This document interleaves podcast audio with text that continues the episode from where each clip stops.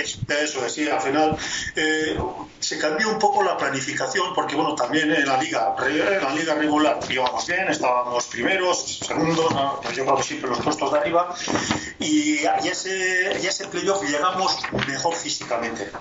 Entonces, ganamos, ganamos todos los partidos. y Llegamos en un momento retórico. Yo creo que ahí la planificación para el playoff fue, fue muy aceptada y, no, no, y, y, fuimos muy superiores al, resto de los equipos. ¿no? Y ya con un partido antes, ya al quinto partido de seis, ya conseguimos, ganando aquí al Mirandés 2-1, pues ya conseguimos ser, ser campeones del playoff y ascender de una vez a, a segunda.